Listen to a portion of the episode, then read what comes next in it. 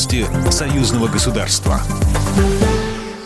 Здравствуйте, в студии Екатерина Шевцова. Белорусский президент Александр Лукашенко одобрил план применения региональной группировки войск Беларуси и России, созданной в рамках союзного государства.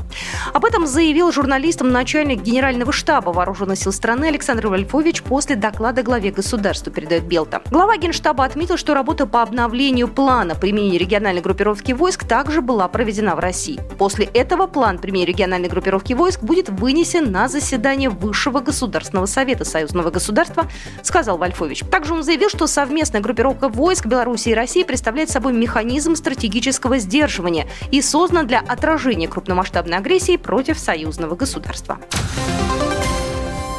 Государственному секретарю Союзного государства присвоено звание почетного профессора БНТУ. Церемония состоялась на торжественном собрании трудового коллектива, посвященном столетию Белорусского национального технического университета.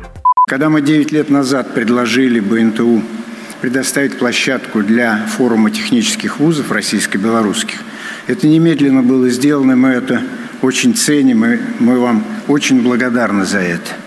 Научная интеграционная площадка стала востребована не только среди белорусских и российских образовательных учреждений студентов.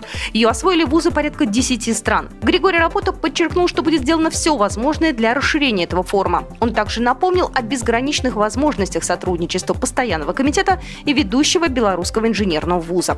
Таких, например, как использование совместного научно-технологического потенциала для освоения Арктики, создание там комфортных условий проживания, добычи полезных ископаемых, медицинских исследований, исследований и сохранения природы. Григорий Рапота также напомнил, что в текущем году Беларусь и Россия отмечают 75-летие Великой Победы. В честь этого в Российской Федерации был открыт Ржевский мемориал советскому солдату.